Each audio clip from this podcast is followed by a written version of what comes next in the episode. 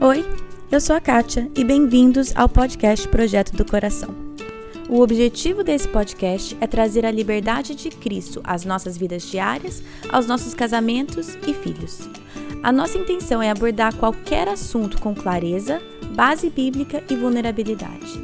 Eu realmente creio que Deus trabalha de formas diferentes em famílias diferentes, mas é nossa responsabilidade estar aberta à condução dele. Ao escutar os episódios, não caia na armadilha de comparar a sua história com a de outra pessoa. Simplesmente esteja aberta a ouvir o que Deus tem para você. Que Ele conduza a sua família e que este podcast seja meramente um instrumento nas mãos dele. A expectativa que a maioria de nós temos em relação à nossa vida familiar é crescer, casar e ter filhos. E quando os filhos não vêm? E quando você, mulher, se encontra sem filhos em uma sociedade e cultura cristã que enaltece a maternidade como o maior propósito da mulher? Eu sou mulher porque Deus me fez mulher e, as pessoas associaram de que ser mulher só plenamente é se você tiver experimentado a maternidade. Isso não é verdade, porque a Bíblia não diz assim, e é isso que eu preciso sempre me lembrar para que eu não, mais uma vez, fique me concentrando naquelas circunstâncias que Deus não quis me dar a experimentar e a viver, né? Deus fez tanto a fértil quanto a infértil. E Deus fez casais férteis e casais inférteis. E louvado seja o nome dele por isso. Toda dor prova a fé e faz com que ela fique mais desenvolvida, mais robusta. Eu penso que o aprendizado com o sofrimento nessa área é o aprendizado de caminhar mais com o Senhor, de depender mais dele, de recorrer a ele quando a coisa aperta. Né? Não só quando a coisa aperta, mas aprender a rasgar o coração diante dele. Hoje nós temos o privilégio de ouvir a história do Abner e da Daisy e aprender com eles. Hoje eu tenho o privilégio de entrevistar o Abner e a Daisy são um casal que me foi apresentado, indicado por quatro ou cinco pessoas diferentes. Vieram falar assim: fala com a Abner, fala com a Daisy sobre esse assunto. Então é um prazer enorme para mim conhecê-los e estar aqui conversando com eles. Oi, Abner, Daisy, tudo bem? Olá, tudo bem? Oi, Kátia, tudo bem? Prazer estar aqui com você e participando do seu programa, tá? Ah, um prazer é todo meu. Então eu queria começar com vocês mesmos se apresentando. É, quem vocês são, de onde, você, de onde vocês são, ministério, trabalho. Então, por favor, se apresentem. Tá joia. Bom, meu nome é Abner, é, tenho 48 anos, trabalho em Macaé, no estado do Rio de Janeiro, e nosso foco ministerial é jovens e adolescentes da Segunda Igreja Batista de Macaé. Bom, meu nome é Deiside, eu sou casada com Abner, tenho 39 anos, eu sou formada em administração, mas o meu envolvimento é especificamente com o ministério, então eu sou só dona de casa atualmente. Legal. A indicação que eu recebi de várias pessoas diferentes. Eu sei que a vida de vocês é muito mais do que isso, mas várias pessoas pediram para eu falar com vocês especificamente sobre a infertilidade, como isso tem afetado a vida de vocês e como vocês têm caminhado com isso. E até na nossa conversa antes de começar aqui o episódio, o Abner me falou para ficar tranquila, porque é uma coisa que vocês, né, tratam com muita naturalidade e tranquilidade. E essas duas palavras foram me foram ditas quando me foram indicadas. É, assim, fala com eles, que eles falam de uma forma muito tranquila, muito clara. Então, eu queria começar perguntando já como que tem sido a caminhada de vocês e a experiência de vocês com a infertilidade. Tá ok. Eu vou falar um pouco e uh, na sequência, se a Desde quiser complementar, ela vai fazê-lo, tá bom? Ótimo. Então, nós é, casamos em 2004, 10 de janeiro de 2004. Nós já completamos 16 anos de casados. Sempre foi nosso plano ter filhos, então é bom deixar isso muito claro, né? Não é uma opção que partiu da gente não ter filhos. Então, uhum. era nosso projeto, ali em torno dos cinco anos, começarmos a tentar e foi o que aconteceu. Nós começamos a tentar. A mais intencionalmente ter filhos a partir dali. E ah, o tempo foi passando, nós começamos a perceber que havia dificuldade nessa área. Foi então que nós começamos a, a buscar é, tratamento, né, é, investigação, na verdade. Começamos a investigar as razões daquela é, dificuldade. É, na verdade, assim, eu me casei, a gente que eu estava com 23 anos, né, quando nós nos casamos. E enquanto namorávamos, nós chegávamos até a falar sobre ter filhos, nomes, né, e tudo mais. Mas assim, a gente não, não sabia. Eu fiz o exame pré-nupcial, então, em princípio, embora não tivesse ido tão a fundo, até por causa de não ter uma experiência ainda sexualmente ativa, né? Então, é, uhum. os exames eles eram bem preliminares mesmo. Mas em princípio eu não tinha nada, né?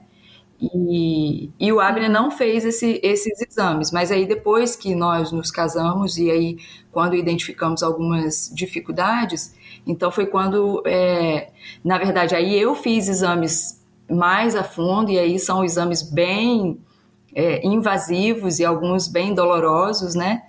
E depois de um, creio que dois anos investigando, nós então fomos um médico e aí esse médico ele nos deu o diagnóstico e aí ele disse, ó, oh, eu não posso dizer que vocês não vão conseguir ter, porque vocês têm poucas uhum. chances, mas embora ele nem crente fosse, mas é, a maneira como ele falou deu a entender que assim, olha, é, é Deus, né? Deus pode fazer uhum. vocês terem, porque ele falou, tem casais que chegam aqui e às vezes os dois estão super saudáveis e eles não conseguem ter filhos. E às vezes chegam casais aqui que uhum. os dois têm muitos problemas e eles conseguem ter filhos. Então, assim, aí ele nos uhum. orientou. Eu oriento a vocês a continuarem tentando. Nessa época do diagnóstico, eu estava com 33 anos. E aí ele falou: você ainda pode continuar tentando, porque você ainda tem uns anos aí, ou vocês podem já partir para um, uma reprodução, reprodução assistida. assistida. E aí foi nesse dia que a gente teve esse diagnóstico, que foi em 2012, 2013. É. Foi um pouquinho antes de voltar para Macaé. Uhum. O detalhe, Kátia, é que quando é, essas investigações elas foram concluídas, ah, o diagnóstico não foi de infertilidade, mas sim de uma dificuldade maior para ter filhos porque uh, ele confirmou que havia uma possibilidade de, de nós engravidarmos, mas comparados uhum. com os outros casais, a nossa possibilidade era muito mais remota. Mas não era o caso de Entendi. infertilidade, entendeu? Entendi. Uhum, sim. Não era o caso de um diagnóstico estéreo. Exatamente. Uhum, entendi. E aí, então, a minha, acho que a minha pergunta, a sequência seria: depois desse diagnóstico, como vocês lidaram com isso em casal, no seu relacionamento com Deus? Como que vocês decidiram eh, se iam ter próximos passos, quais seriam? Esse tipo de, né, depois de receber um diagnóstico, como que vocês processaram isso individualmente, como casal, perante Deus? Uhum. Olha, Kátia, a gente sempre foi muito tranquilo em relação a essa área, né? Na realidade, uhum. uma base para nossa vida, para nossa administração do tempo, para as nossas decisões e reações em face das situações que a gente vive é a soberania de Deus. Então nós temos Sim. uma convicção muito clara a respeito de que Deus é soberano, a respeito de que uhum. aquilo que a gente vive não é um acidente, a respeito de que Deus tem cuidado de todos os detalhes da nossa vida para que nós é, sejamos mais parecidos com Jesus.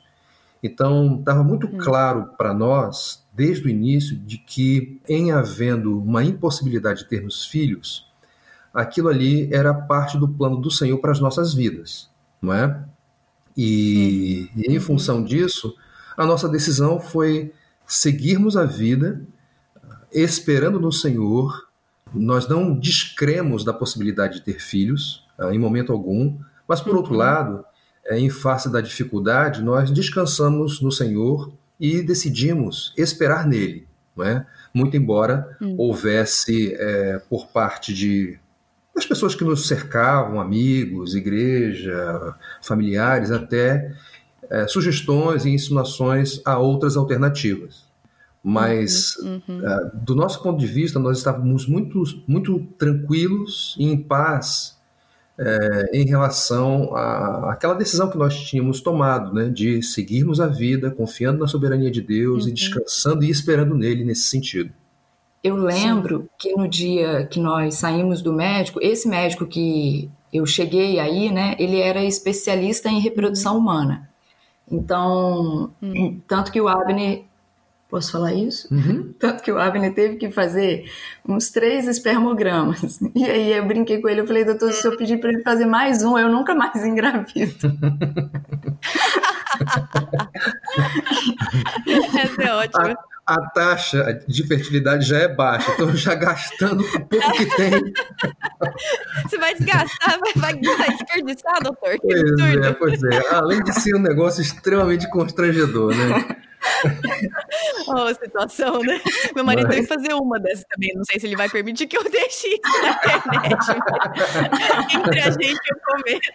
Se isso fizer o episódio permanecer no episódio ou não, não sei, mas eu confio. então, é, na verdade, eu cheguei nesse médico porque a minha médica falou: olha, você vai ter que fazer um exame mais específico e eu quero que você faça nele porque ele é muito bom e ele sabe fazer bem feito. Então, que era uma esteroscopia, depois eu tive que fazer a esterossalpingografia, enfim, e aí ah. fiz vários exames e aí ele que iria fazer esse procedimento porque ela falou, eu sei que ele faz bem feito. E aí cheguei nele e hum. comecei a ser atendida por ele. E ele então que continuou me acompanhando, né? Eu me lembro quando saímos do consultório, entramos no carro, eu olhei para o Abner e falei: E aí, Abner? Porque ele deu para gente um, um, momento em que a gente teria mesmo que decidir quais seriam os próximos passos, né? E aí eu falei: E aí, Abner, o que, que você acha? Porque ele sugeriu a reprodução assistida. Mas para mim era um negócio assim: eu não queria a reprodução assistida se o Abner não quisesse. Então, eu não queria, Entendi. porque eu sei que muitas vezes algumas mulheres têm um sonho tão imenso de ser mães que às vezes é, o marido acaba ficando a parte disso, né? Então, hum, ah, eu quero sim. tanto, tanto que ele tem que aceitar aquilo que eu tanto quero. Então, eu queria uhum. se ele quisesse. Então, eu estava disposta a encarar se ele dissesse, não, vamos tentar. Mas se ele dissesse, Daisy, está tudo bem, então para mim também está tudo bem. Vamos esperar no Senhor uhum. e vamos entender que se ele quiser, ele vai dar, e se ele não quiser, ele não vai dar, e tá tudo bem. Isso.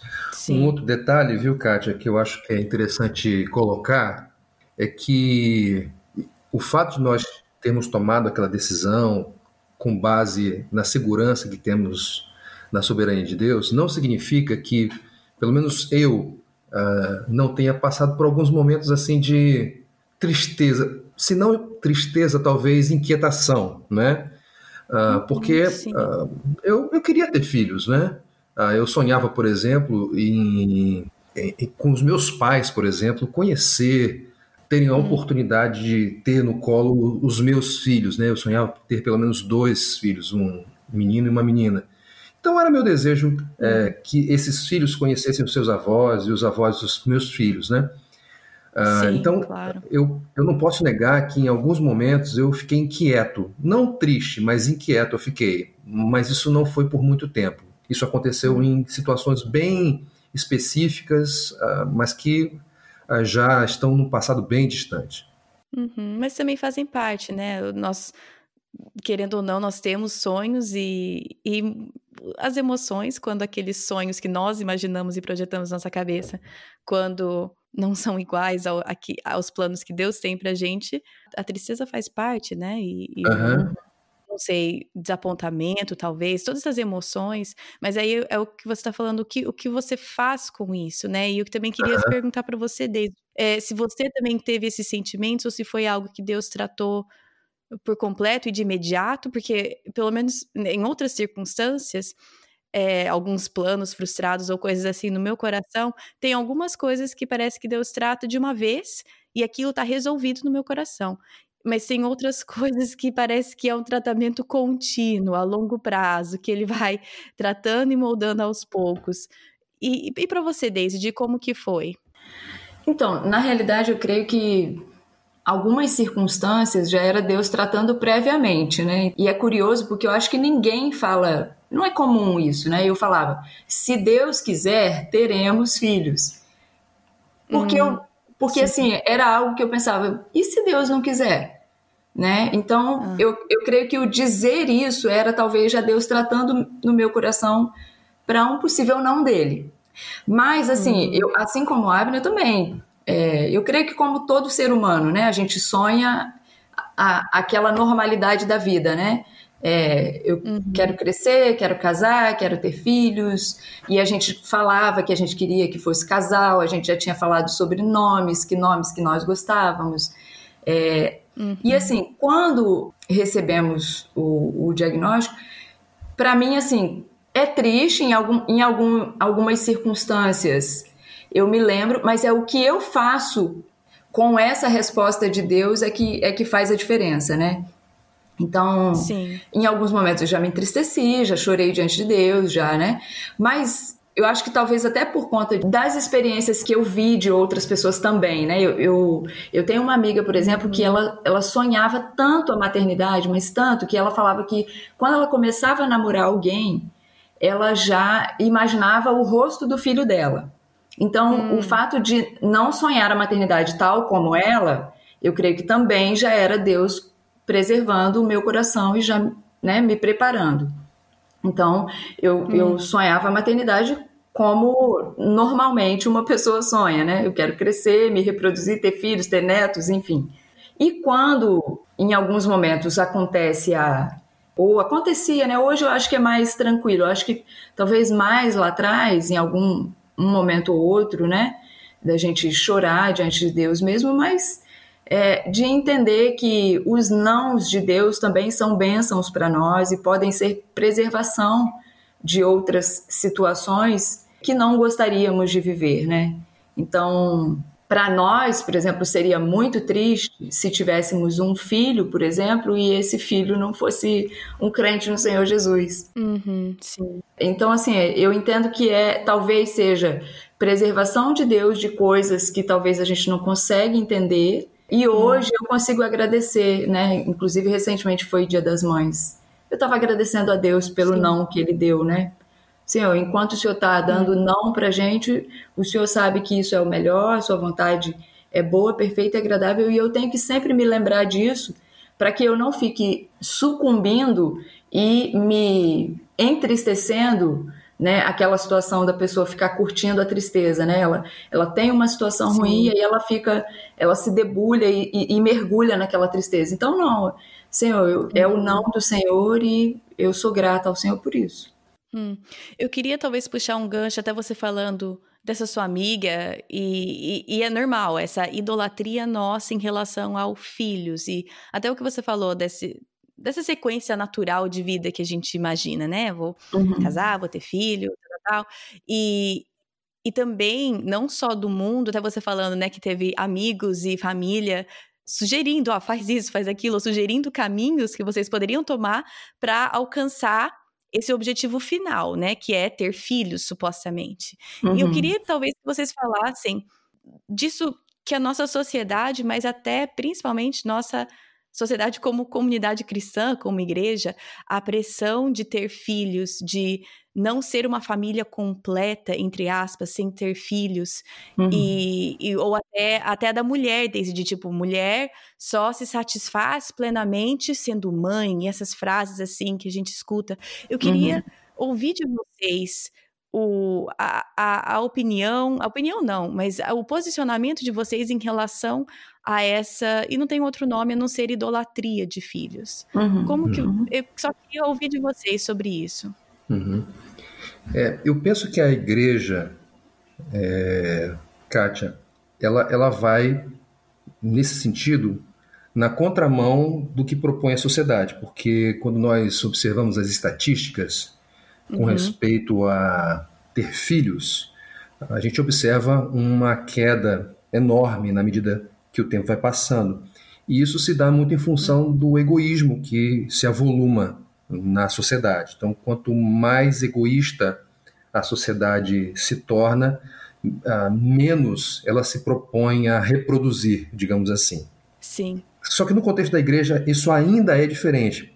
É verdade que a sociedade hum. ela tem é, imposto sobre a igreja uma influência sobre, é, sobre a igreja, e especialmente nesse tema, ah, tanto uhum. que ah, em anos passados os crentes eles tinham muito mais filhos do que tem hoje. Sim. Isso, em certo sentido, é fruto da influência que a sociedade tem imposto sobre a igreja.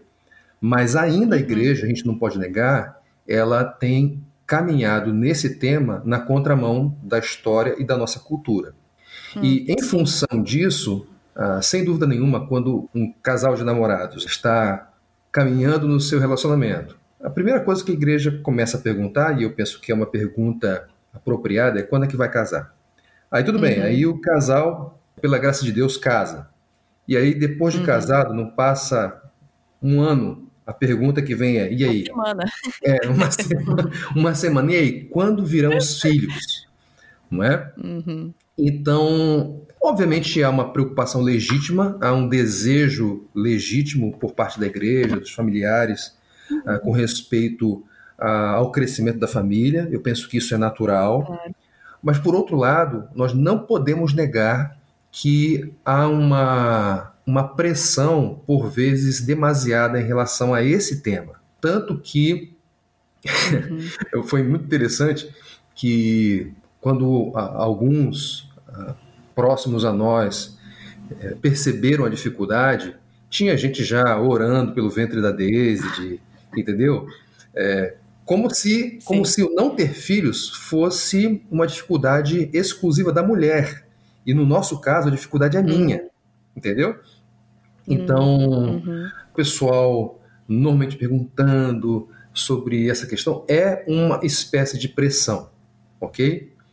Sim. E por quê? Sim. Porque, por vezes, as pessoas, e me parece, uh, normalmente as mulheres, né, elas uh, idealizam a maternidade como a, a fonte de sentido para a sua existência, não é? Sim. Tanto é que você agora há pouco fez referência a uma frase, né, a uma máxima que é muito comum e a gente não ouviu de poucas mulheres. Ou seja, olha, você só se torna uma mulher de verdade quando você tem filhos, não é? Sim. Então, esse tipo de afirmação me faz é, concluir pelo menos duas coisas. Enquanto Eva não teve filhos, ela tinha uma vida limitada. A existência dela era deficiente. E me parece que esse não era o caso ali nas escrituras, não é? Ah, me parece, e uhum. esse me parece bem entre aspas, é que eles tinham abundância de vida, não tinham do que reclamar, mesmo sem ter filhos. Então, ah, com Sim. isso a gente percebe claramente que essa perspectiva de que a, a maternidade, a paternidade, a paternidade é, dão sentido para a vida é uhum. inconsistente. O outro detalhe é que, se isso fosse verdade, então o Senhor Jesus ele é, viveu uma vida aqui deficiente também, porque ele não teve filhos, biologicamente falando. Uhum. E, então, quando a gente dá atenção a esses detalhes, a gente percebe que esse tipo de afirmação da paternidade ou a maternidade dando sentido para a existência é completamente uhum. inconsistente uhum. e você não vai encontrar apoio uh, nas escrituras a respeito disso. Não, uhum, exatamente. É, eu costumo dizer no, nos meus grupos de discipulado que, é, bom, o que eu digo na verdade é, eu só repito aquilo que alguém já disse, né? É, que assim, a gente é especialista em corromper as melhores coisas que Deus dá pra gente, né? Então, eu creio que a, a maternidade, ela para algumas pessoas talvez ela ela tenha sido isso, né? Ela tenha sido corrompida, né? Porque é bênção de Deus, filhos são herança do Senhor, mas ela não deve ter o lugar que por vezes as pessoas colocam, né? Então, como se uma mulher Sim. só fosse mulher se ela tivesse essa experiência. É, uhum. Assim, eu sou mulher porque a Bíblia diz que eu sou mulher. Então, é, é isso que me define, né? Então, e se assim Ou se for... a família só fosse completa com filhos. Exatamente. É. Mesmo Sim. que a primeira família, quando Deus declarou família ali, era homem e mulher. Exatamente. Exatamente. Eu até brinquei uma vez que a nossa igreja fez uma conferência de famílias e normalmente quando se faz os desenhos, as imagens, as decorações, né? Aí eu lembro da hum. primeira que a gente participou, e aí colocam sempre a imagem do pai, a mãe e os filhos. É natural, isso é uhum. é natural. Mas eu lembro que eu brinquei. Eu falei, ué, peraí, tá faltando a minha família ali, né? Porque a minha família não tem os filhos, somos só é nós dois, mas somos família, né? Nós não deixamos de ser família porque não temos os filhos, né? Sim. E até essa designação assim errada, isso causa problema nos casos, mesmo os que vão ter filhos no futuro, acham que não são família até o ponto de ser família. E toda aquele a importância de deixar pai e mãe unir-se a sua esposa por achar que ah não, família é só quando a gente tiver filhos. Né, eu lembro que uma vez, uma vez não, várias vezes, pessoas da igreja, e aí, quando vocês vão começar a família? E às vezes eu falava, às vezes não, porque eu não sou muito de. Às vezes eu não sou, eu não sou muito de falar as coisas, mas a minha vontade era sempre falar assim: você estava no casamento, você viu eu formar minha família? Foi ali.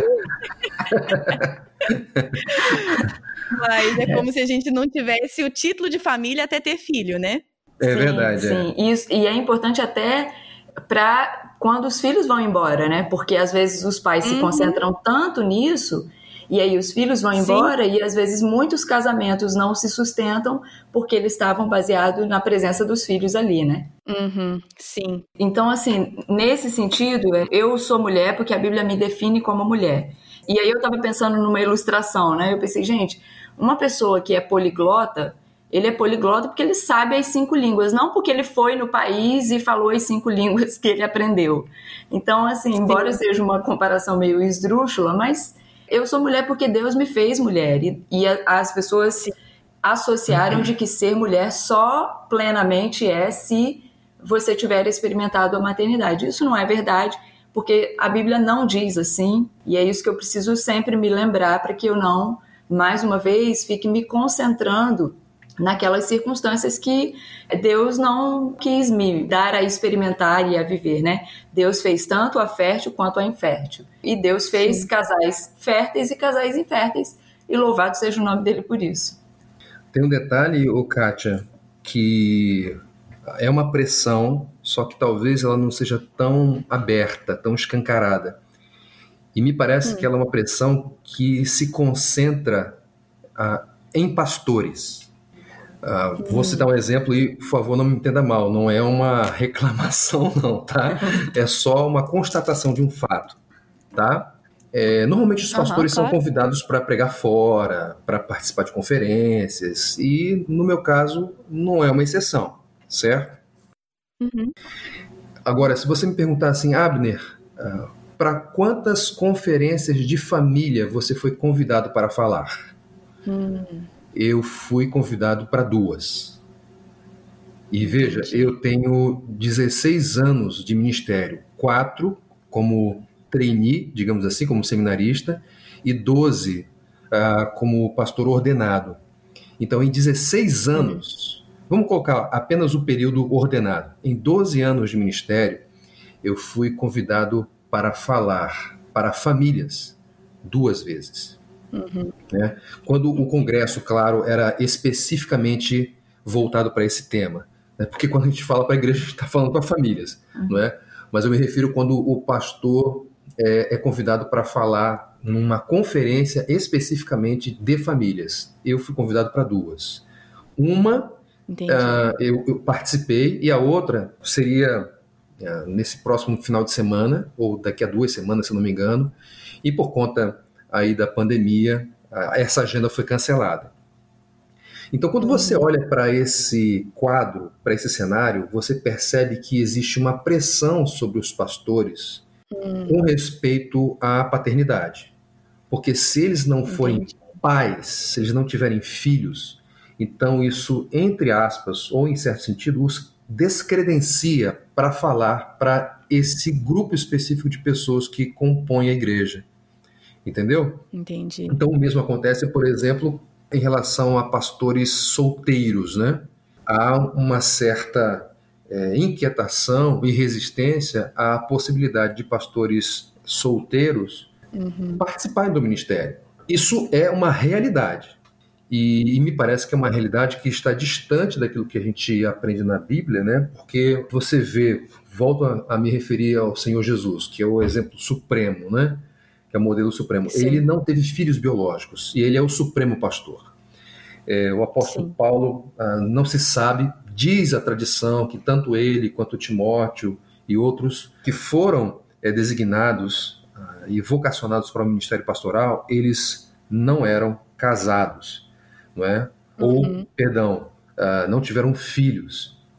Então, e mesmo assim, mesmo nessa condição, eles falavam e com autoridade para as famílias da igreja, não é? São as palavras que a gente cita para a família nas igrejas, são deles, né? Exatamente. Os versículos que estão citados são dos que não tiveram filhos ou não casaram. Exatamente. Agora, obviamente, eu não estou negando com isso que aqueles que têm filhos têm uma noção mais prática em relação a determinadas situações. Por exemplo, se você me perguntar, Abner, como é que você faz para escovar os dentes de uma criança cujos dentes estão começando a surgir? Eu vou dizer para você, não faço a menor ideia. né? Então, nesse sentido, nesse sentido prático, né, é, obviamente eu não vou ter experiência. Agora, as orientações morais, as orientações é, diretivas para a vida da família, hum isso não se encontra na gente, se encontra na palavra de Deus. Então a gente apenas reproduz e faz eco aquilo que a gente aprende com o Senhor e não a partir da nossa criatividade, da nossa inteligência, engenhosidade, qualquer coisa parecida. Mas o fato é que a gente percebe que esse é um tipo específico de pressão que a gente vivencia e observa na vida da igreja.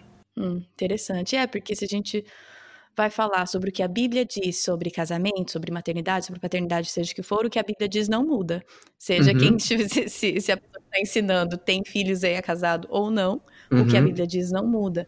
Uhum. O, o que eu acho que acontece, até pensando, enquanto estava falando, estava pensando em mim, né? Pensando uhum. como que eu reagiria se alguém não casado, um homem não casado, estivesse falando sobre casamento para mim. Sim. E aí, tudo que eu consigo imaginar que a minha cabeça criticaria, uhum. tudo tem a ver com o meu próprio espírito pecaminoso, entendeu?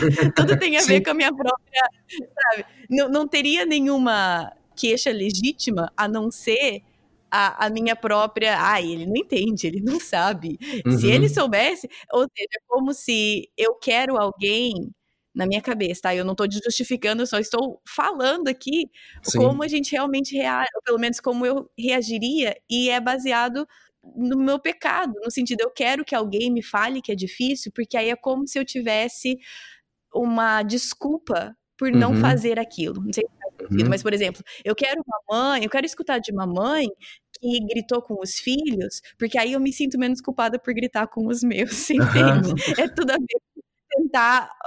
Eu quero que alguém passe a mão na minha cabeça e não necessariamente exponha as verdades bíblicas. Agora, eu, na verdade, o que eu quero é eu quero aprender, mas se eu estou olhando só aquele meu senti meu espírito crítico, uhum. o que, que qual que seria o meu problema com isso? Seria todo baseado com o lado feio, que a gente não quer falar, né? Mas sim, com tudo com no, no meu pecado, é. não baseado em, em queixas legítimas, né? O que, por um lado, também, é, Kátia, acontece é que, às vezes, elas, elas têm boas intenções, né? Algumas coisas são naturais, né? Então, assim, como eu falei, ah, é natural você querer crescer, casar, ter filhos.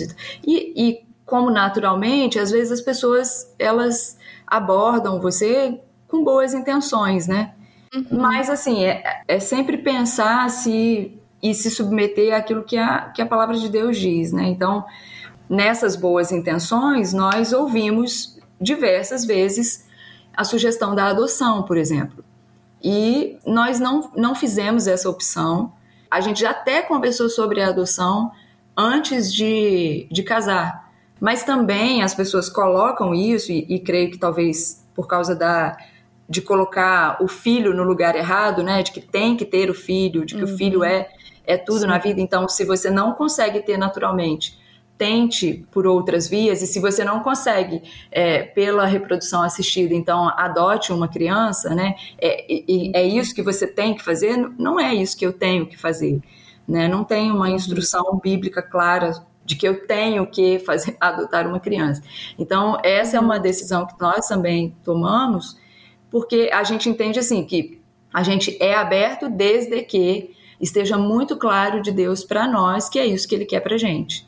Então, enquanto sim, sim. estamos ouvindo um não dele, estamos entendendo que é não.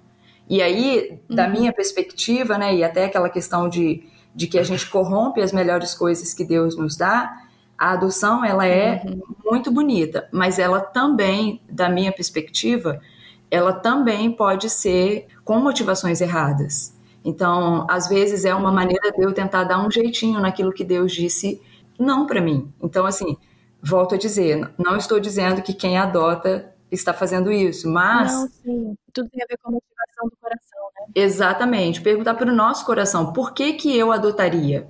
E aí a gente tem que ter muito claro de Deus de que é isso que Deus está indicando para a gente. Então, a gente não quer adotar isso como uma alternativa se a gente entender o que Deus está dando não para a gente e de que a gente pode ser um instrumento de Deus é, para glorificá-lo é, experimentando o não dele, né? Eu lembro que uma vez eu comentei com o Abner, a gente trabalha, a maior parte do nosso ministério foi com jovens e adolescentes, mais com jovens e mais recentemente com adolescentes também. Mais uma questão que sempre eu lidei com as moças jovens era a questão do casamento, que elas queriam muito casar e às vezes não uhum. Deus dizia não para elas, né? Então eu tenho amigas da minha época de adolescente que não conseguiram se casar. E isso meio que se tornou assim o ídolo para elas, né? O casamento era o ídolo para elas. E eu, sim, para orientá-las, eu tinha que falar para elas, olha, você tem que ser satisfeita em Deus. E eu falei, Abner, será que esse não é um instrumento que Deus também usa para gente? Para que a gente diga para elas, porque elas podem dizer assim, ah, Deise, já é muito fácil para você falar é, se satisfaça em Deus porque você casou com 23 anos, você agora está casado, tem o seu marido. Mas eu vivo uma outra experiência em que eu recebi um não de Deus e eu preciso ser satisfeita nele.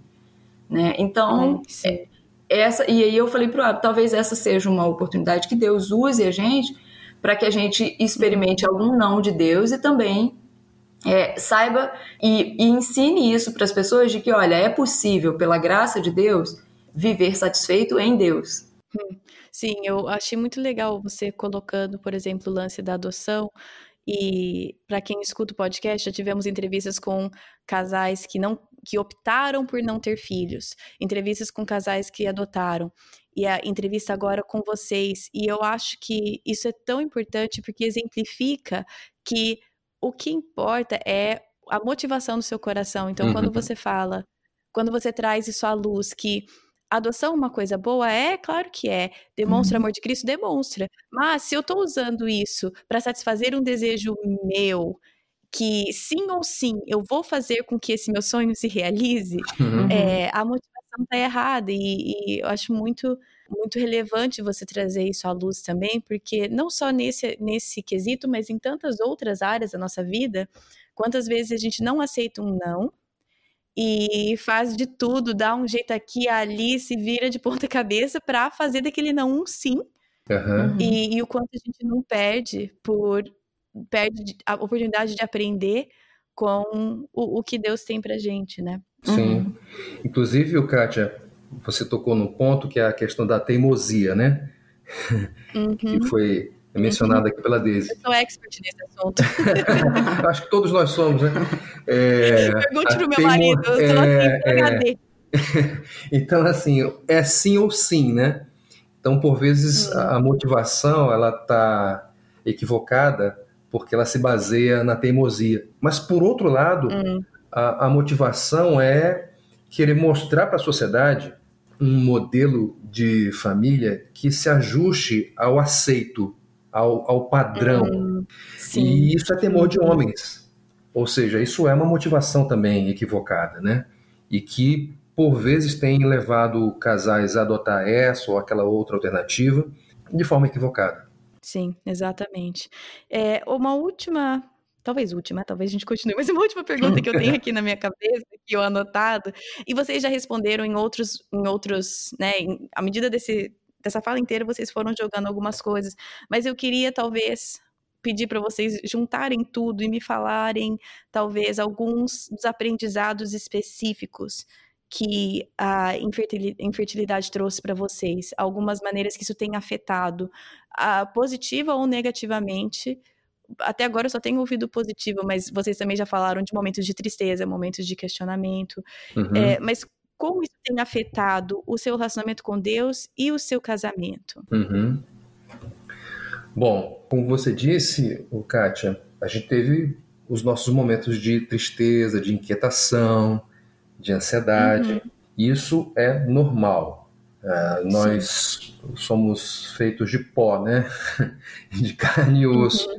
A gente não é super-herói. Então a gente sente, porque, como nós dissemos no começo, a gente tem um desejo. Uh, e eu penso que é um desejo que é, é natural da humanidade.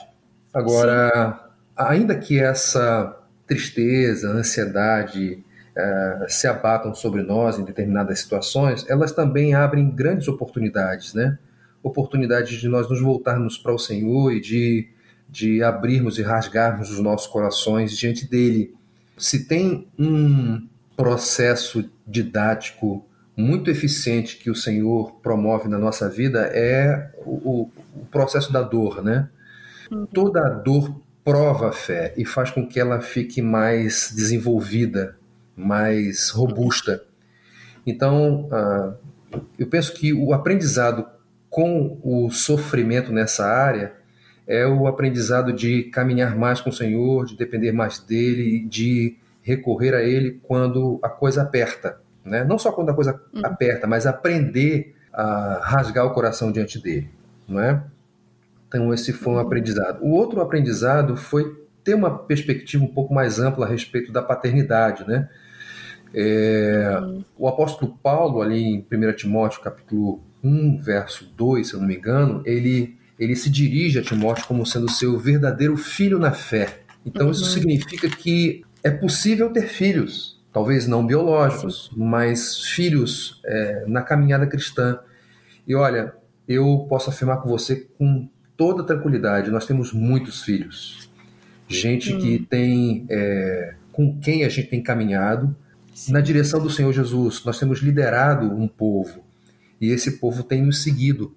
Isso é, em certo sentido, o exercício de paternidade, de maternidade, não é? Uhum. Então, Deus Sim. Tem nos dado essa oportunidade de sermos pais de uma forma diferente. Ontem, uhum. ontem, não, anteontem, uhum. domingo, uh, veio uma moça que fez parte do nosso grupo, não está mais porque eh, por conta de trabalho foi para uma outra cidade, mas ela se considera nossa filha. E Sim. ela está aqui em Macaé por conta da pandemia, uma vez que ela tem a oportunidade de trabalhar em home office e uhum. está trabalhando na casa dos pais biológicos. E no comecinho da noite de domingo, foi dia das mães, ela veio aqui e trouxe um presente para Daisy. Uhum. E aí ontem eu mandei uma mensagem para ela agradecendo pelo carinho e ela reafirmou: "Mas vocês são meus pais também. Hum. Eu os considero assim. Vocês fizeram uma diferença enorme na nossa vida, na minha vida. Então, a Sim. gente tem aprendido que Deus nos dá a oportunidade de termos outros tipos de filhos, esses filhos na fé. É, uhum. Aprendemos também que Deus nos dá mais flexibilidade, né? Aquilo que o apóstolo Paulo ensina em 1 Coríntios capítulo 7, 26, 27, depois 32 a 35, né?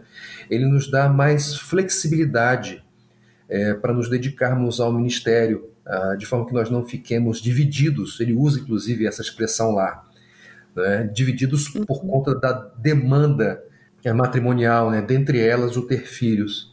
Então, nós vivemos Sim. uma vida menos dividida, o que dá a oportunidade a gente ter uma atuação mais intensa ministerial e no cuidado com pessoas, não é?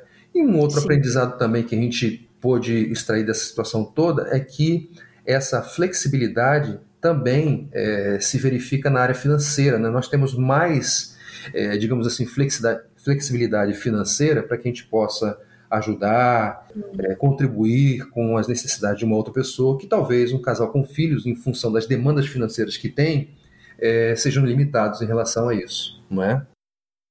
Sim. Uhum. Daisy, você tem alguma coisa que você gostaria de acrescentar a isso? Sim, anotei várias coisas. é... então manda ver que eu quero ouvir.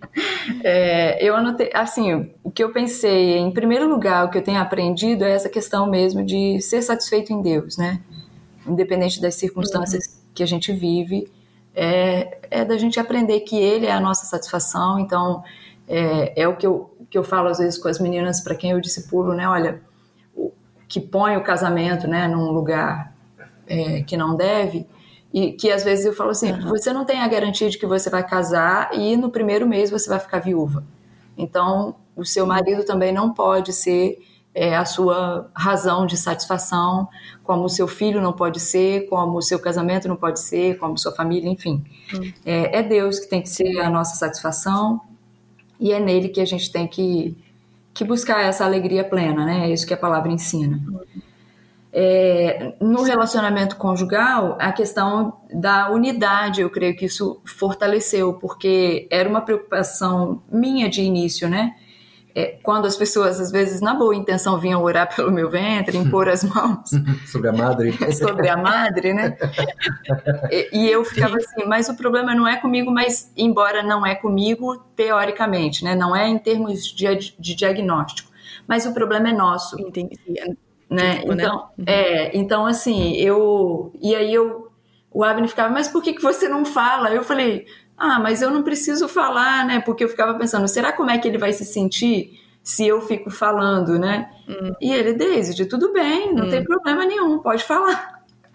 Mas, mas essa questão assim, da gente entender, o problema é nosso, né? O problema, embora fisicamente hum, tenha o diagnóstico dele, mas é um problema de nós dois, né? A questão do, do, do envolvimento no discipulado, né, com o ministério e, e essas oportunidades que Deus dá, deu eu, eu tenho mais tempo disponível para me envolver com o ministério, para poder auxiliar o meu marido. Então, é, isso é um, um, um, ponto muito positivo. E eu acho que a questão uhum. da sensibilidade com a igreja, tanto de perceber aquelas mulheres que estão passando pela mesma dificuldade e de entendê-las, né, e de ser instrumento para auxiliá-las, para ajudá-las nisso, como também de, de perceber que e de ser sensível às boas intenções da igreja, mas que nem sempre são bem sucedidas, né? Então, é, de, de, perceber assim, que são oportunidades que Deus usa, né? Às vezes, Dia das Mães, por exemplo, na igreja, eu sempre vou receber Feliz Dia das Mães. Uhum. E não é uhum. por má intenção de ninguém, e eu não preciso sofrer com isso. Ok, eu agradeço, muito obrigada. Eu não sou fisicamente, mas eu sou dessas outras maneiras que o próprio Abner citou né? Então tem pessoas que têm essa consideração e, de, e, por quem eu tenho cuidado, tal como uma mãe tem cuidado pelos seus filhos, né? Então, creio uhum, que são esses os, os pontos. Hum. Eu acho que uma coisa que eu queria perguntar é, eu sei que vocês são muito queridos e generosos com as pessoas que dizem coisas na boa intenção, mas que acabam, como você falou, é uma tentativa frustrada. Uhum. Eu, eu, queria talvez que vocês falassem e nos ensinassem. Vou me colocar aqui é, uma, uma pessoa que não passou por isso, que não passou por essa caminha, não, não, não vive essa realidade. O que eu faço que eu não deveria fazer, ou falo que eu não deveria falar, e o que que eu deixo de fazer que eu poderia, ati algumas atitudes que eu poderia tomar e que eu não tomo. Não sei se ficou claro, mas uhum. como você poderia me ensinar mulher para mulher. O que, que eu preciso aprender como corpo de Cristo para acolhê-los, incluí-los e também uhum. ficar quieta. Uhum. Quando eu preciso ficar quieta. não falar o que eu não devo falar. É, então, é, eu, é, algumas coisas, talvez, para mim, elas são. Elas vão ser mais tranquilas e para outras pessoas elas vão ser muito dolorosas, né? Então, por exemplo, o fato de alguém me dizer Feliz Dia das Mães, não, não me dói em nada. Mas eu sei que para uma mulher que talvez não consiga ter filhos, isso talvez a relembre. Então, assim, hum. isso, isso, aí é um negócio que vai muito assim. E aí a palavra é para ambos também, né? Porque essa mulher que talvez fique se lembrando da possibilidade de não ter, de colocar isso diante de Deus e ver realmente que lugar, em que lugar isso está, né? É claro que é motivo de tristeza? É, né? O fato de, de você receber um não de Deus, mas é, de não colocar isso, não supervalorizar isso, né? Então, uhum. e, e de também, assim, se colocar do outro lado, de ser sensível, porque às vezes também, por passar por uma dor, é, algumas dessas mulheres que lidam com isso, elas supervalorizam isso. E aí tudo machuca muito. Então, a gente também tem que aprender a lidar com isso, né? De, olha, sondar sempre o nosso próprio coração para não deixar é, se machucar por coisas que não foram com essa intenção e, enfim. Mas hum. por outro lado, é, e assim, eu vou falar de algumas coisas que eu percebo, não necessariamente elas me machucam, mas eu percebo. Uma delas é é sempre tentar arrumar uma solução. É, as pessoas hum. sempre vão tentar arrumar uma solução para você. Então, assim, eu já tive pessoas que, por exemplo, sugeriram de fazer vaquinha para a gente fazer o tratamento e, e tentar ter hum. filhos. Muito legal de ver, assim, porque isso demonstra cuidado das pessoas, desejo delas de, de auxiliar. Mas elas não nos perguntaram: tá tudo bem para vocês? né? Talvez hum, é o que vocês estão buscando fazer. É, e talvez entender assim que se, se a pessoa diz que tá tudo bem, tudo bem. Agora, se, se você também pergunta para a pessoa e como é que você se sente em relação a isso, ouça, ouça, chore com ela, ore por ela, né? É, hum. porque se ela está lidando com esse tipo de dor e ela ainda talvez não entendeu e pedir para Deus é, confortar o coração dela, né? Então, uhum. É, a outra questão é, é, sempre vão te dar a alternativa do, da adoção, né? Então, assim, uhum. é, você pode até é natural que as pessoas perguntem, né? Se elas sabem da sua uhum. realidade, elas perguntarem. Mas não ficar tentando impor isso ou achar que é uma obrigação. Cada casal tem que avaliar como ele acha que ele vai glorificar mais a Deus. Então, talvez ele vai entender que por meio da adoção vai ser um meio que Deus quer usar. E talvez ele vai uhum. entender que não. Então, pelo menos até o, o presente momento, a gente tem entendido que não, né? Então, é, pode ser que outros casais não, eles queiram e, e Deus é, os dirija nesse sentido, mas de não, de não colocar isso como uma obrigatoriedade, né? Então, se você não teve filhos, você tem a obrigação de adotar um. Não, não tem.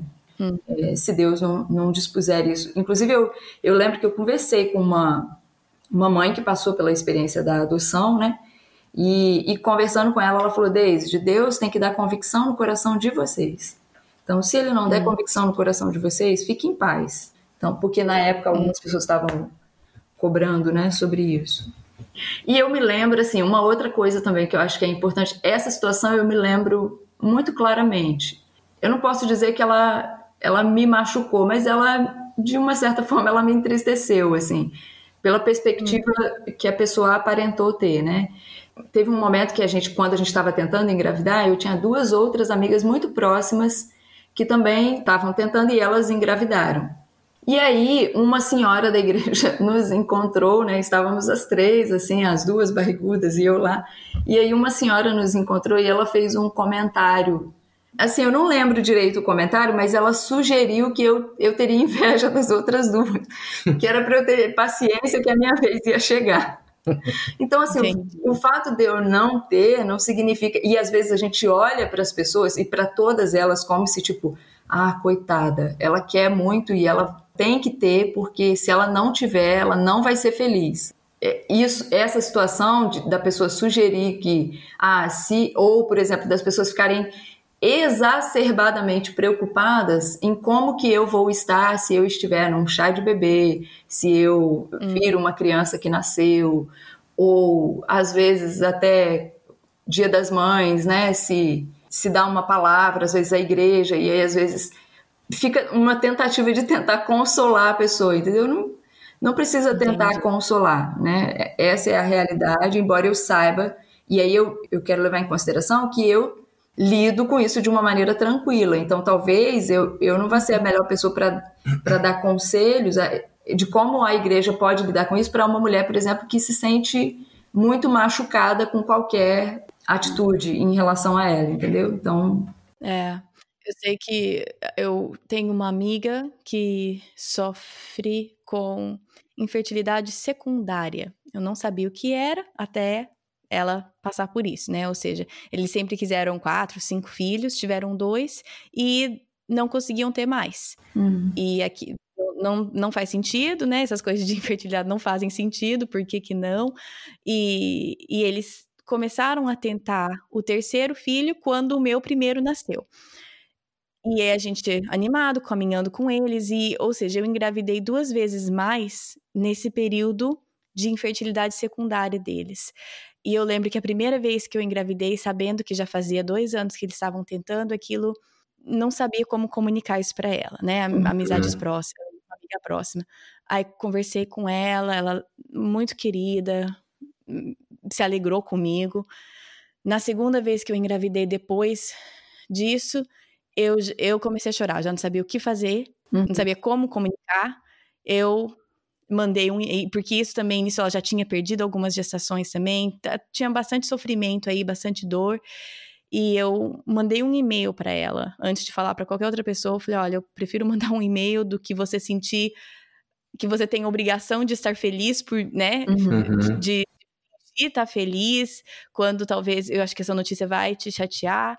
E ela respondeu, grata pelo e-mail, e ela falou que estava feliz por mim, mas que ia pedir um espaço que ela estava com bastante dificuldade de lidar. Uhum. E, e, foi uma coisa difícil para mim também, porque é uma amiga, próxima, né? Uhum. E foi uma coisa que ela, ela não foi visitar o neném no hospital, ela foi muito querida, mandando mensagens, não, não, não me abandonou. Uhum. mas é, era o, o meu lado também de compreender que um momento de alegria meu estava causando dor nela uhum. e, e, e, abrindo uma ferida. Então, eu acho que, como você falou, acho que talvez cada pessoa reaja de uma forma diferente, lide de uma forma diferente, Sim. mas a, a sensibilidade, né, não achar que e foi, eu não vou mentir, foi difícil para mim quando ela falou que não ia vir visitar, ela só veio ver meu filho depois que ele tinha três meses de idade. Uhum. Eu não vou fingir que fiquei toda linda, maravilhosa. Ah, eu entendo. Eu fiquei chateada, eu fiquei chateada. Eu falei, poxa, não vai vir conhecer meu filho? Uhum. Fiquei chateada, mas é, foi, é um processo também de compreender e pedir para Deus, ó, tira o egoísmo do meu coração, porque querendo ou não é egoísmo meu, uhum. né? Achar que aquela pessoa tem obrigação de vir e estar feliz comigo uhum. e não entendendo o que está acontecendo no coração dela. Então, não sei, pelo menos o meu aprendizado naquela época foi de abrir mão do meu próprio egoísmo, de, de achar que a minha alegria é maior do que a dor dela, né? Uhum, uhum. Uhum. Sim. É, Kátia, eu, é, em relação à igreja, né, como um uhum. todo, eu penso que isso tem relação com a responsabilidade dos pastores de instruir a igreja com respeito a esses modelos de família que não tem absolutamente uhum. nada a ver com aquilo que a nossa sociedade e cultura tem proposto. Uh, mas eu digo, a, a, nossa, as nossas famílias, as famílias da igreja, elas são compostas por casais que não têm filhos, por casais que têm filhos, todos eles biológicos, por casais que têm uhum. filhos biológicos e adotivos, por casais que tiveram uhum. filhos por meio de reprodução assistida, não é? Então, eu Sim. penso que a igreja precisa ser exposta a esses tipos de modelos familiares e uhum. ser ensinada a ter em alta conta, em consideração, esses diferentes modelos. Eu acho que isso ajuda a igreja no Sim. trato, especialmente com aqueles pais, com aqueles casais que não têm filhos. Não é? Isso envolve solteiros também, porque os solteiros também são alvo uhum. de muita pressão por parte da igreja. Não é? Uhum. E, e, uma palavra que, que eu uh, deixaria para aqueles casais que desejam muito, né? Desejam muito ter filhos, mas têm tido uhum. dificuldade, é aquela mesma palavra que Deus dirigiu a Paulo ali em 2 Coríntios capítulo 12, 9 e 10, né? O apóstolo Paulo tinha um espinho, algo que o fazia sofrer. Ele orou três vezes e a resposta do Senhor, que é uma resposta clássica, foi a seguinte: Minha graça é suficiente a você, pois o meu poder se aperfeiçoa na fraqueza. Portanto, e aí a reação de Paulo, né?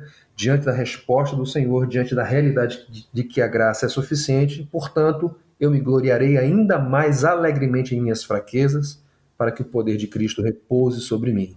Por isso, por amor de Cristo, Regozijo-me nas fraquezas, nos insultos, nas necessidades, nas perseguições, nas angústias, pois quando sou fraco é que sou forte. Amém. Uh, Abner, Daisy, eu queria talvez perguntar alguns recursos ou livros ou é, estudos, alguma coisa que ajudou vocês ou ajuda vocês a desenvolverem essa perspectiva, a sempre alimentarem esse conhecimento da soberania de Deus? Alguma coisa que você recomendaria para casais que estão passando por isso? Um livro que para mim foi aquele do John Piper, Plena Satisfação. Ah, sim, Plena Satisfação em Cristo. Tem outro nome também. Uhum. Como é que é? A Teologia da Alegria. É a mesma coisa, né? Eu acho que é. É, esse... é o mesmo livro? Eu acho que sim. É, parece que só tem o título diferente. É, ele, ele, foi lançado em duas edições. A, a, edição mais antiga era a Teologia da Alegria e, posteriormente, hum. Plena Satisfação em Cristo, em Deus, uma coisa assim. Olha, tem um livro que eu soube que vai ser lançado e ele certamente vai contribuir para casais passando pela infertilidade, mas ele ainda vai ser lançado. É da, é da Larissa Ferraro. Uhum. Uhum. E, na verdade, ah. ela está escrevendo ainda, né? Porque eu vi uma live dela recente que ela falava que estava escrevendo esse livro. Ah, ela já, ela já foi entrevistada, o episódio dela vai sair antes de vocês, por sinal. Então, ah, os ouvintes já vão conhecê-la. Ah, legal. eu, me ocorreu aqui, o, o Kátia, se eu não me engano, um livro da Elise Fitzpatrick, é, Ídolo uhum. do Coração. Sim, sim. Eu acho que é um, um livro que pode ajudar especialmente aqueles casais que estão lutando muito com, com esse tema. E claro, né, em primeiro lugar, a Bíblia. Leia a Bíblia e faça oração, né? Se quiser crescer. Como diz aquele. Se quiser crescer, é... É, meus filhos podem vir cantar para vocês. É, é. ai, ai, ai. Viver é outra coisa, né? Cantar é uma coisa, é, viver é outra coisa. Exatamente, exatamente. Hum, muito obrigada, Abner Desde, muito obrigada pela vulnerabilidade, pela disponibilidade, pelo tempo. Eu queria pedir, Abner, se você puder encerrar com uma oração. Sim, sim. Vamos orar então. Deus Todo-Poderoso, todo soberano, nós te exaltamos por esse tempo aqui de conversa, esse papo tão agradável com a Kátia, eu, desde Kátia. Muito obrigado, Deus, por esse tempo que pudemos é, dedicar. E o fizemos, ó Deus, com a intenção de glorificar ao Senhor em primeiro lugar e, claro, servir de instrumento na vida de outras pessoas que talvez estejam passando por dificuldade nessa área. Pedimos a Deus que o Senhor os abençoe, que o Senhor os guarde, que o Senhor os anime na fé, fortalecendo de modo a te glorificarem no estado e na condição em que se encontram. Muito obrigado, Deus, pela vida da Kátia, da sua família. Muito obrigado por esse programa, por essa oportunidade, que certamente o Senhor vai usar para a tua glória. Peço a Deus que o Senhor é, dê mais disposição à Kátia é, na produção de trabalhos como esse, que certamente são bênçãos na vida de outras pessoas, e que ela possa, de alguma forma, é, colher e ver os frutos desse trabalho germinando. Ah, isso dá muita alegria ao nosso coração nós te pedimos, ó Deus, que ela possa ter essa alegria também. Muito obrigado por esse tempo mais uma vez. Nós te exaltamos, glorificamos e adoramos ao Senhor Espírito em verdade e o fazemos em nome de Jesus. Amém. Amém. Bom, como Abner e a Daisy mesmo falaram em vários momentos dessa entrevista, cada pessoa, cada casal lida com infertilidade de uma maneira diferente. Então, de forma nenhuma eu estou assim presumindo que a história deles represente a, a sua história se é algo que você está passando na sua vida. Mas servimos a um Deus que nos criou cada um de forma individual e assombrosamente maravilhosa. Então Deus conhece o teu coração, o teu sofrimento, a forma que você está passando ou lidando com isso e ele tem um plano para você. Então, de novo, assim como a Abner, Abner e a Daisy falaram várias vezes, a forma que Deus tem tratado o coração deles e direcionado eles é específica a eles. E como eu falo na abertura de todo o podcast, é, não caia na armadilha de comparar a sua história com a de, com de outra pessoa. Então, vamos deixar Deus direcionar e coloque todos nós, né? Isso independe de infertilidade ou não, todos nós precisamos colocar perante Deus os nossos ídolos e pedir que, acima de qualquer coisa, nosso coração possa buscar a Deus e servir a Deus acima de qualquer coisa. Para encerrar esse assunto, não encerrado, encerrado no sentido que não tem mais o que dizer, mas para encerrar esse assunto neste episódio, eu quero tocar aqui para vocês um áudio que a Daisy me mandou, porque eu acho que resume bem tudo que eles falaram e eu acho uma excelente forma da gente encerrar esse episódio. Deus não tinha e não tem a menor obrigação de nos dar nada, mas ele nos dá porque ele é bom e misericordioso. Ele não nos deu filhos, mas em sua infinita graça ele nos deu o seu filho amado para nos salvar e morrer em nosso lugar. Nós então já temos razão suficiente para sermos muito agradecidos a Deus. Nós não temos filho, mas nós temos o filho que Deus deu para nos salvar e nos resgatar e nos dar uma vida de relacionamento com ele. Então somos profundamente agradecidos a ele por isso. Então, vamos lembrar disso, porque muitas vezes nós achamos que Deus tem obrigação de nos dar aquilo que a gente quer, então vamos lembrar que Deus não tem obrigação nenhuma e tudo que nós recebemos é imerecida graça. Bom, para acompanhar esse episódio, como sempre, tem um devocional no site. Você pode entrar projetodocoração.com e no post desse episódio vai ter um devocionalzinho, porque a ideia é te direcionar de volta à Bíblia. Então vou ter algumas passagens e algumas perguntas para discussão para você usar é, ou para estudo próprio, ou com um grupo, um discipulado, grupo de mulheres, o que vocês acharem melhor. Estão me chamando. Peraí. Voltando. Bom, é, se você quiser seguir nas redes sociais, no Instagram é @pdcpodcast, no Facebook é Projeto do Coração e tire uma foto do que você está fazendo enquanto você escuta me manda e me marca. Eu adoro ver o que vocês fazem enquanto vocês escutam o podcast. A Silene Oliveira me mandou uma foto de, dos, das nuvenzinhas, de umas nuvenzinhas, uns sóizinhos, é, gotinha de chuva, coisa mais fofinha, as coisinhas que ela estava costurando. Então ela estava costurando e escutando. O que, que você está fazendo enquanto você escuta o podcast?